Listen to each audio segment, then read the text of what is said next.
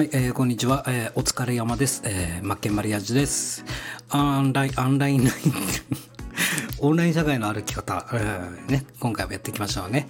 えー、基盤構築、今シリーズでやってるんですけども、まあちょっとね、その前に、その前にというか、まあもちろんこれ、今回、この配信も基盤構築に必要なことなんですけども、まあ武器をね、持っときましょうと。いつでも使える武器はね、手元に持っておきましょうってことですよね。えー、そういったことをね、お伝えしていきたいと思います。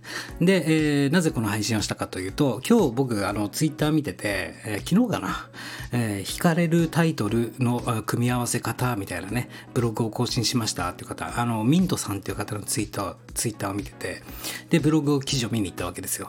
あ、これすごいいいなと思って、で今このマンダラチャートに落とし込んだんですけどももちろん僕もね少し付け加えて、えー、書いたんですけどもあまあこれこういう風に使ってったらいいんじゃないかなと。やっぱりねタイトルって何したらいいか困りますよね。もちろんこの配信タイトルだったりブログのタイトルまあインスタグラムの投稿内容の文章文のタイトルだったりとかまあ何でも使えますね。YouTube のタイトルとか。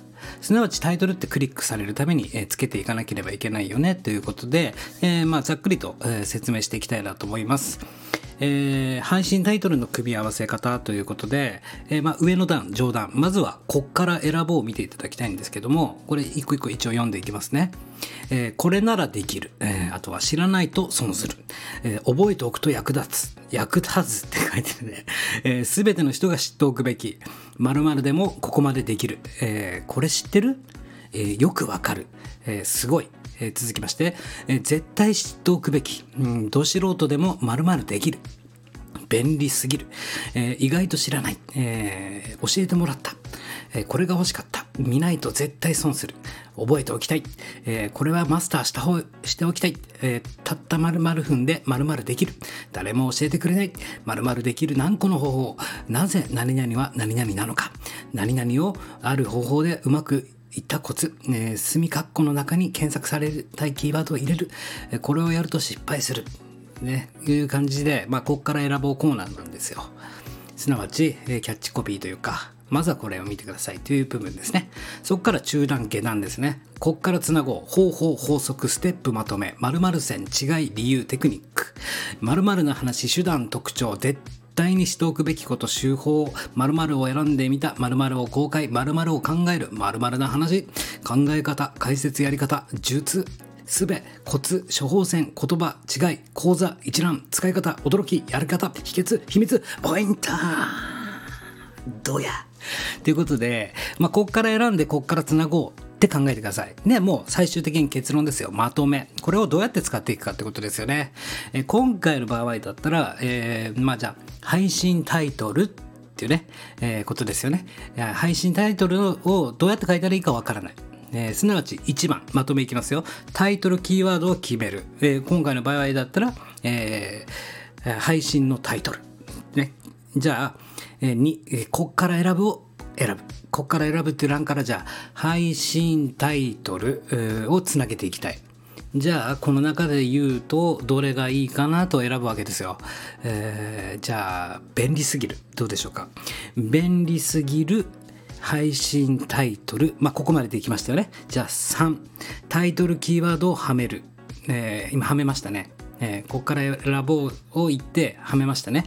えー便利すぎる配信タイトル。ここまでできましたよね。じゃあ次4。こっからつなごうから選ぶ。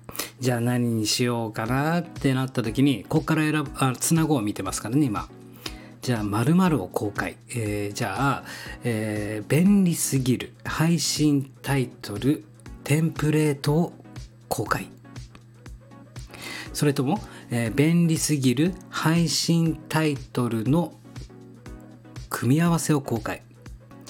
うんもうちょっとね、えー、少しはいじれるかなと思うんですけどもこのようにつないでいこうとそうすることによって、えー、引き付けられるタイトル、これが完成するよということですね。で、最後の段、えー、テンプレート化する、いつでもコピペできるような状態を作っておきましょうと。まあ、もちろんこのマンダラチャートをね、僕のでよかったらこれを活用しながら、えー、配信タイトルとかブログタイトルつけるときに見ながら選んでいったらいいと思うんですが、これを文字化というかね、えどっかにメモ帳に残しておいて、いつでもコピペできるように、えー、ここから使って、ここからっていうね、えー、使えるように、まあ、パソコン使われる方だったら、Google スプレッドシートなんかにね、一覧バーって、はめ込んどいて、全部ですよ、このタイトル。これならできる、までまででもここまでできるっていうのを一文字一フレーズ一フレーズずつ、いつでもコピペできる状態に。まあ、スマホの方はメモ帳に残しておくと。すなわち、いつでも使い回し、組み合わせ可能な状態を作っていくと。そして、え、キーワードを決めて、え、どれに当てはめるかを考えてみるということですよね。まあ、今回だったらキーワードを決めるということは、じゃあ配信タイトルがキーワードじゃないですか。ね。まあ、引きつける、引きつける配信タイトルでもいいんですけども、まあ、配信タイトルですよね。で、この配信タイトルというのは、じゃあ上の上段、ここから選ぼんでは一番何に適しているか。そして終わり、ケツはどれがいいか。じゃあ今回僕が選んだのは便利すぎる配信タイトルテンプレートを公開っていうことですよね。えー、最終的にクリックさせることは目的ですね。もちろん、今いるフォロワーさんとかだったら、自分が配信した時に、あ、何々さん始まったなってわかるじゃないですか。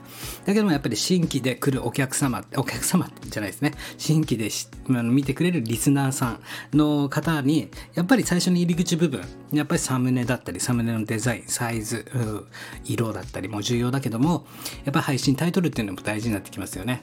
あこの配信タイトルがあるから見てみようかなって思うわけですよね。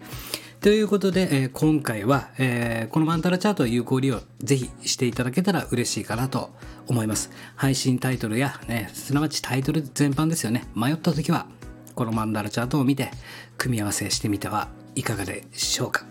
ということで、マケンマリアージュでした。とサンタガッタドッコザ。ありがとう。